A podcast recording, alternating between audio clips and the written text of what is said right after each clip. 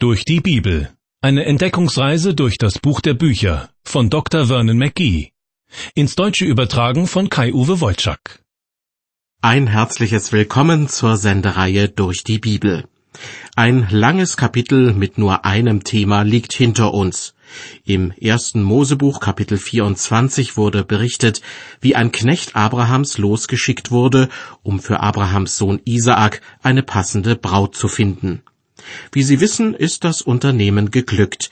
Isaak hat Rebekka geheiratet. Sie stammt aus Haran, der alten Heimat von Abraham, und ist eine Großcousine Isaaks. In der heutigen Sendung geht es um Kapitel 25. Obwohl es nur halb so lang ist wie das vorhergehende, kommen vier verschiedene Themen zur Sprache.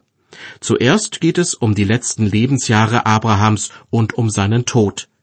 Danach wird der Stammbaum seiner beiden Söhne gewissermaßen weitergezeichnet. Zuerst der Stammbaum von Ismael, dann der von Isaak.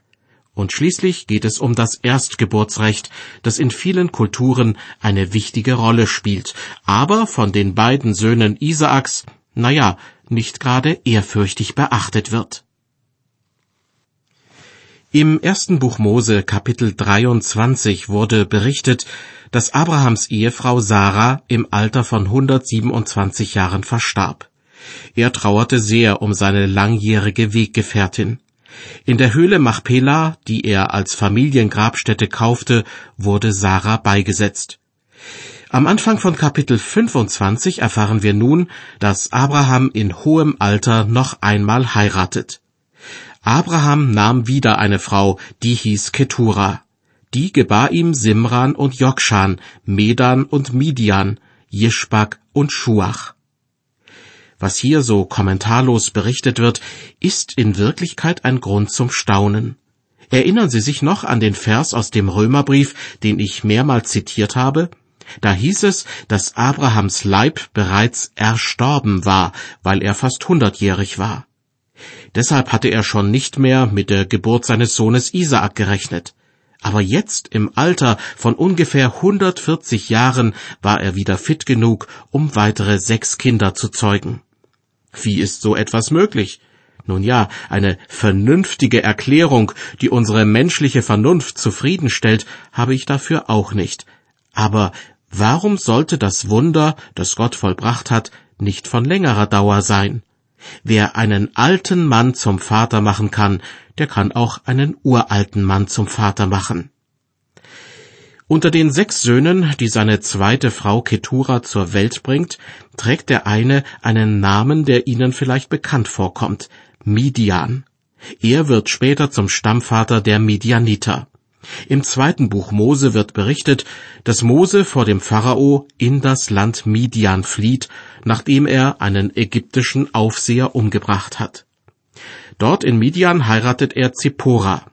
Auch die Namen zweier Enkelkinder Abrahams, die in Vers 3 genannt werden, tauchen später als arabische Völkernamen auf, Saba und Dedan.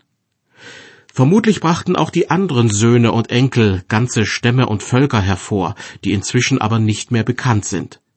Die Zahl der Menschen, die sich auf Abraham als Stammvater berufen können, wird also immer größer. Aber nur ein Zweig in Abrahams Stammbaum spielt für die Bibel eine wirklich entscheidende Rolle. Er reicht von Abraham über Isaak bis ins Neue Testament zu Jesus Christus. Ich überspringe jetzt zwei Verse und lese weiter ab Vers 5. Und Abraham gab all sein Gut Isaak. Aber den Söhnen, die er von den Nebenfrauen hatte, gab er Geschenke und schickte sie noch zu seinen Lebzeiten fort von seinem Sohn Isaak nach Osten bis ins Morgenland. Das ist aber Abrahams Alter, das er erreicht hat, 175 Jahre. Und Abraham verschied und starb in einem guten Alter, als er alt und lebenssatt war, und wurde zu seinen Vätern versammelt. Und es begruben ihn seine Söhne Isaak und Ismael in der Höhle von Machpela auf dem Acker Ephrons des Sohnes Zohas des Hethiters, die da liegt östlich von Mamre auf dem Felde, das Abraham von den Hethitern gekauft hatte. Da ist Abraham begraben mit Sarah seiner Frau. Als Ismael vom Tode seines Vaters erfährt, trifft er sich also mit seinem Halbbruder Isaak, um gemeinsam Abraham zu begraben. Danach zieht Isaak mit seiner Familie dorthin, wo er seiner Frau Rebekka zum ersten Mal begegnet war. Vers 11 berichtet, und nach dem Tode Abrahams segnete Gott Isaak seinen Sohn. Und er wohnte bei dem Brunnen des Lebendigen, der mich sieht. In den Versen 12 bis 18 wird der Stammbaum Ismaels um die nächsten Generationen ergänzt. Ismael war ein Sohn Abrahams, den er mit der ägyptischen Magd Hagar gezeugt hatte, weil seine Frau Sarah zunächst keine Kinder bekommen konnte. Die Darstellung und Fortführung des Familienstammbaums wird an dieser Stelle wieder so vorgenommen, wie es für das erste Buch Mose typisch ist. Zuerst geht es um jene Zweige des Stammbaums, die für den weiteren Verlauf der biblischen Geschichte keine wichtige Rolle spielen. Und erst dann geht es um jenen Zweig, den ich gern als Segenslinie in der Familiengeschichte bezeichne. Diese Segenslinie führt durch viele Generationen bis hin zu Jesus Christus. Folgerichtig geht es in Kapitel 25 nach der Darstellung des Stammbaums Ismaels weiter mit dem Stammbaum Isaaks. Ich lese Vers 19. Dies ist das Geschlecht Isaaks, des Sohnes Abrahams. Abraham zeugte Isaak. Dieser Segenslinie in der Familiengeschichte werden wir nun also folgen. Wir könnten allerdings auch vom ersten Buch des Alten Testaments gleich zum ersten Buch des Neuen Testaments springen und dort weiterlesen. Denn das Matthäusevangelium beginnt mit dem Stammbaum Jesu, und dort finden wir genau dieselben Worte. Abraham zeugte Isaak. Und dann geht es weiter, Isaak zeugte Jakob, Jakob zeugte Juda und so weiter. Obwohl Abraham noch viele Söhne in die Welt gesetzt hat, wie wir vorhin schon erfahren haben, folgt auch das Neue Testament genau dieser Segenslinie, die über Abrahams Sohn Isaak führt.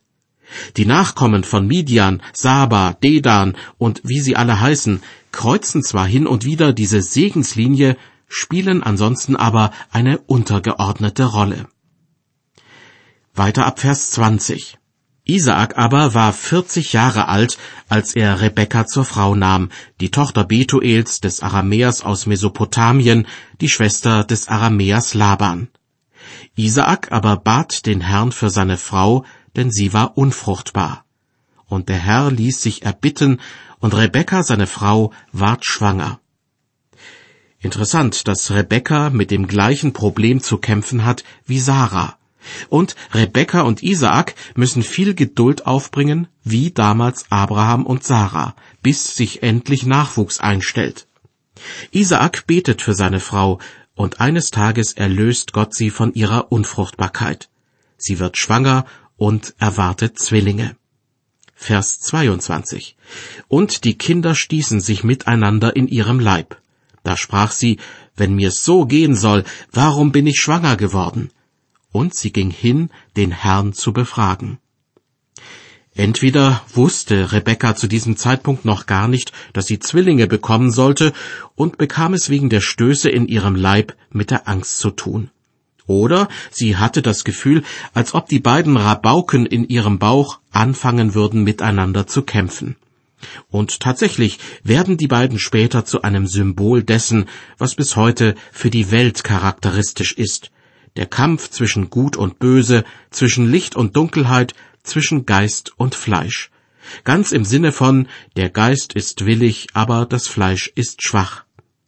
Diesen Kampf, der sich auch im Inneren eines jeden Menschen abspielt, kennen sogar die Kinder Gottes aus ihrem Leben.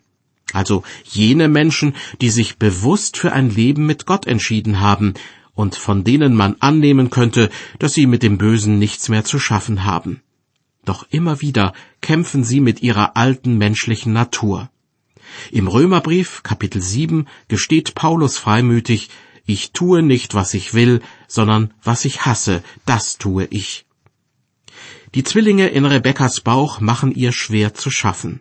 Natürlich streiten sich die beiden ungeborenen Babys nicht wirklich, aber es fühlt sich so an. und Gott weiß, dass die beiden Brüder und ihre späteren Nachkommen tatsächlich eines Tages aneinander geraten werden. Hören Sie aus dem ersten Mosebuch Kapitel 25, Vers 23. Und der Herr sprach zu ihr, Zwei Völker sind in deinem Leibe, und zweierlei Volk wird sich scheiden aus deinem Leibe. Und ein Volk wird dem anderen überlegen sein, und der Ältere wird dem Jüngeren dienen. Schon vor der Geburt der Zwillinge erfährt Rebekka also, dass mit den beiden etwas Seltsames passieren wird. Nicht der Erstgeborene wird künftig den Ton angeben, sondern der als Zweiter geboren wird. Weiter ab Vers 24. Als nun die Zeit kam, dass sie gebären sollte, siehe, da waren Zwillinge in ihrem Leibe. Der erste, der herauskam, war rötlich, ganz rau wie ein Fell, und sie nannten ihn Esau. Danach kam heraus sein Bruder, der hielt mit seiner Hand die Verse des Esau, und sie nannten ihn Jakob. Sechzig Jahre alt war Isaak, als sie geboren wurden. Aus dem letzten Satz kann man folgern, dass Isaak und Rebekka rund 20 Jahre verheiratet waren, bevor sich bei ihnen Nachwuchs einstellte. Der erste von den Zwillingen hatte eine rötliche Hautfarbe und wurde deshalb Esau genannt. Dieser Name hat Anklänge an ein Wort, das vermutlich rot, rötlich oder erdfarben bedeutet. Der zweite Junge, der von Rebekka geboren wurde, griff während der Geburt nach der Ferse seines Bruders. Deshalb bekam er den Namen Jakob. Im Hebräischen erinnert dieser Name an das Wort für Verse. Zugleich wollte man damit ausdrücken, dass Jakob hinterlistig sei, weil er seinen Bruder bei der Geburt scheinbar zurückhalten und als erster auf die Welt kommen wollte. Viele Jahre später gelingt es ihm tatsächlich, wie von Gott vorausgesagt, seinen Bruder zu überlisten. Und er eignet sich jene Rechte an, die eigentlich stets dem Älteren zustanden. Vers 27 Und als nun die Knaben groß wurden, wurde Esau ein Jäger und streifte auf dem Felde umher. Jakob aber ein gesitteter Mann und blieb bei den Zelten. Kaum zu glauben, dass die beiden Brüder waren. Schon im Mutterleib hatten sie für Unruhe gesorgt. Doch dann entwickelten sie sich so unterschiedlich, dass sie von ihrer ganzen Wesensart nicht zusammenpassten. Ich könnte mir vorstellen, dass ihre Ansichten zu allen möglichen Themen grundverschieden waren. Ihr ganzes Denken, ihre Lebenseinstellungen, ihr äußeres Auftreten. Jakob kommt mir ein bisschen wie ein Langweiler vor. Er war ein gesitteter Mann und blieb bei den Zelten, heißt es in der Bibel. Esau dagegen scheint eher ein Abenteurer gewesen zu sein, ein richtiger Kerl. Doch im Verlauf der weiteren Geschichte lernen wir beide näher kennen, und ich rechne damit, dass ich meine positive Einschätzung gegenüber Esau korrigieren muss. So etwas passiert einem ja auch manchmal mit heute lebenden Personen. Der Esau-Typ hat es oft leichter, von anderen gemocht zu werden, braun gebrannt und sportlich, unkompliziert, ein guter Kumpel, mit dem man gern um die Häuser zieht. Manchmal aber auch ein bisschen oberflächlich. Wenn's einem schlecht geht, kann man sich nicht wirklich auf ihn verlassen. Und für geistliche Dinge zeigt er überhaupt kein Interesse. Der Jakob-Typ dagegen hat es schwer, aus sich herauszukommen. In jungen Jahren bezeichnet man ihn als brav. Dann heißt es, er würde ewig an Mamas Rockzipfel hängen. Schließlich wird er als Sonderling oder als Eigenbrötler abgestempelt. Dabei ist er vielleicht ein ganz feiner Mensch, hilfsbereit und künstlerisch begabt, nur eben ein bisschen schüchtern. Aus der Bibel erfahren wir, dass Jakob ein richtiges Muttersöhnchen war, während Esau eher Papas Liebling war. In Vers 28 heißt es, und Isaak hatte Esau lieb und aß gern von seinem Wildbret. Rebekka aber hatte Jakob lieb. Ich stelle fest, in der Familie von Rebekka und Isaak stand es nicht zum Besten. Klar gibt es Muttersöhnchen, die sich mehr zu ihrer Mutter hingezogen fühlen, und Papas Lieblinge, die immer nur ihren Papa für den Besten halten. Aber hier in diesem Bibelvers wird nicht die Sichtweise der Kinder, sondern der Erwachsenen wiedergegeben. Isaak hatte Esau lieb und Rebekka Jakob. Das kann nicht gut gehen, wenn Vater oder Mutter ein Kind bevorzugen und sich für das andere weniger interessieren. Esau ist der Erstgeborene und damit der Stammhalter der Familie. Wäre alles nach Plan gelaufen, dann würden künftige Generationen vom Gott Abrahams, Isaaks und Esaus sprechen. Aber ist Esau wirklich geeignet für diese Würde und Bürde? Vermutlich nicht. Er ist zwar ein sympathischer und unkomplizierter Mensch, aber wie wir noch sehen werden, auch etwas oberflächlich. Für die Familientradition, die zugleich auch eine religiöse Tradition ist, interessiert er sich nicht sonderlich. Jakob wiederum zieht sich gern zurück und bleibt bei den Zelten, wie es in der Bibel heißt. Als Führungspersönlichkeit ist er eher ungeeignet. Manchmal kann er ganz schön hinterlistig sein und verrennt sich ab und zu in Dinge, die aus Gottes Sicht definitiv falsch sind. Gerade deshalb muss ihm Gott im weiteren Verlauf seines Lebens noch manche Lektion erteilen. Trotzdem, Jakob ist derjenige, der nach dem Willen Gottes besser geeignet ist, die Segenslinie in der Familiengeschichte weiterzuführen. Jakob ist wie ein roher Diamant, der von Gott tüchtig geschliffen wird, bis er zu einem geistlichen Vorbild werden kann. Zurück zum Bibeltext im ersten Buch Mose Kapitel 25. In einer Alltagssituation tritt die innere Einstellung der beiden Brüder deutlich zutage. Ab Vers 29 wird berichtet, und Jakob kochte ein Gericht. Da kam Esau vom Feld und war müde und sprach zu Jakob, Lass mich essen das rote Gericht, denn ich bin müde. Daher heißt er Edom. Aber Jakob sprach, Verkaufe mir heute deine Erstgeburt. Esau antwortete, Siehe, ich muss doch sterben, was soll mir da die Erstgeburt? Eine Situation, wie man sie auch heute noch kennt. Einer kommt müde und völlig ausgelaugt nach Hause, will nur noch die Füße hochlegen und etwas Leckeres essen. Jakob, der sich gern zu Hause aufhält, probiert gerade ein neues Rezept aus und es duftet köstlich. Doch statt Esau einzuladen und ihm eine ordentliche Portion aufzufüllen, fängt Jakob an zu handeln. Na klar, großer Bruder, hau rein, aber dafür musst du mir alle Rechte übertragen, die dir als Erstgeborenen zustehen.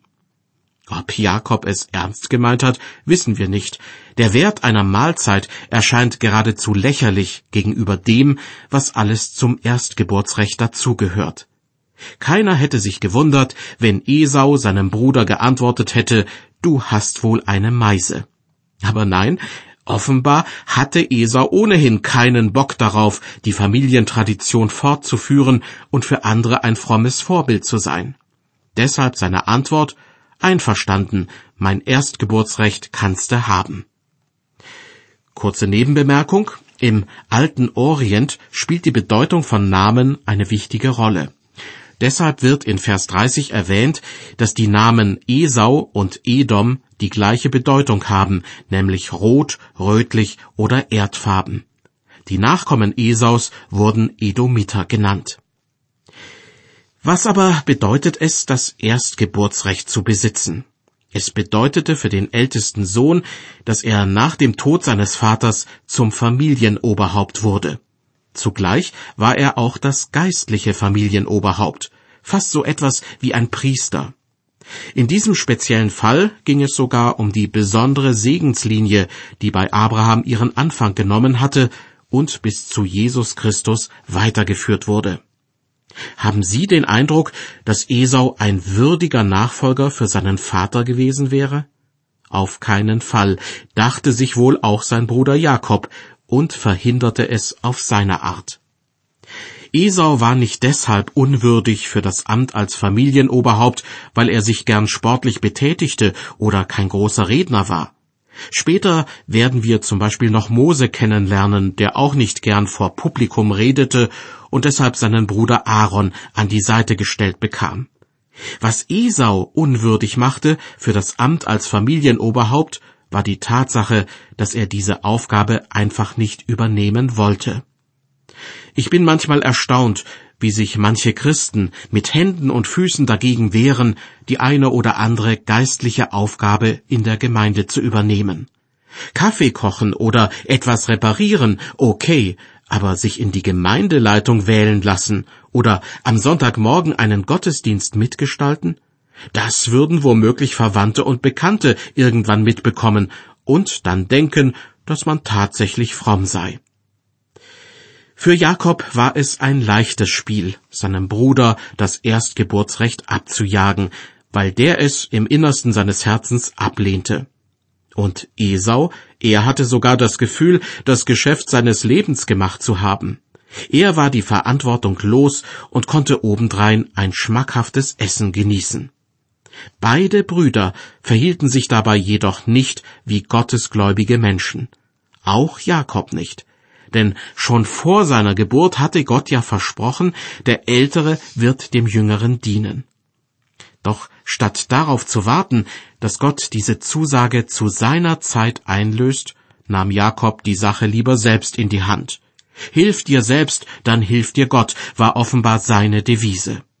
In den nächsten Sendungen werden wir miterleben, dass er eine ganze Weile damit durchkommt. Doch dann schickt ihn Gott gewissermaßen zurück auf die Schulbank. Jakob wird durch die harte Schule des Lebens gehen, und sein Lehrer wird unter anderem sein geschäftstüchtiger Onkel Laban sein, den wir bereits in Kapitel 24 kennengelernt haben. Aber noch handelt Jakob nach dem Motto, man muss die Gelegenheit beim Schopfe packen. Bevor er seinem Bruder die frisch zubereitete Mahlzeit überlässt, verlangt er einen feierlichen Eid. Kapitel 25, die Verse 33 und 34. Jakob sprach, so schwöre mir zuvor. Und er schwor ihm und verkaufte so Jakob seine Erstgeburt. Da gab ihm Jakob Brot und das Linsengericht, und er aß und trank und stand auf und ging davon so verachtete Esau seine Erstgeburt. Er verachtete seine Erstgeburt. Das ist der entscheidende Punkt. Der Gedanke an die Verantwortung, die er später einmal für die Familie tragen sollte, war ihm lästig. Geistliche Verantwortung wollte er schon gar nicht übernehmen. Ja, wahrscheinlich waren geistliche Dinge für ihn ohne jede Bedeutung. Ich fürchte, ein bisschen Esau und ein bisschen Jakob steckt in jedem von uns drin. Bei dem einen mehr, bei dem anderen weniger. Deshalb frage ich mich selbst, wann scheue ich davor zurück, Verantwortung zu übernehmen? Und warum scheue ich davor zurück, selbst wenn ich eindeutig spüre, dass Gott mich für diese Aufgabe haben will, obwohl mich andere Christen sogar dabei unterstützen würden? Und im Blick auf Jakob muss ich mich fragen, ist es recht, auf das neidisch zu sein, was ein anderer für die Gemeinde tut? Warum ist es mir so wichtig, bei den Mitchristen ein hohes Ansehen zu genießen? Und warum vertraue ich so wenig darauf, dass Gott mir eine Aufgabe zuweist, wenn er es für richtig hält? Esau und Jakob, zwei Brüder, die in ihrem Leben an einer entscheidenden Stelle etwas falsch gemacht haben. Jeder wurde auf seine Art zu einem Opfer der eigenen Charakterschwäche. Esau verzichtete auf das Erstgeburtsrecht, weil es ihm nicht wichtig war. Und Jakob? Er ist offenbar noch nicht reif dafür gewesen, als Familienoberhaupt die geistliche Verantwortung zu übernehmen. In Kapitel 27, also dem übernächsten Kapitel, werden wir mehr über ihn erfahren. In der nächsten Sendung geht es aber erstmal weiter mit Kapitel 26. Und darin spielt der Vater von Esau und Jakob die Hauptrolle, also Isaak. Ich bedanke mich bei Ihnen für Ihr Interesse und wünsche Ihnen Gottes Segen.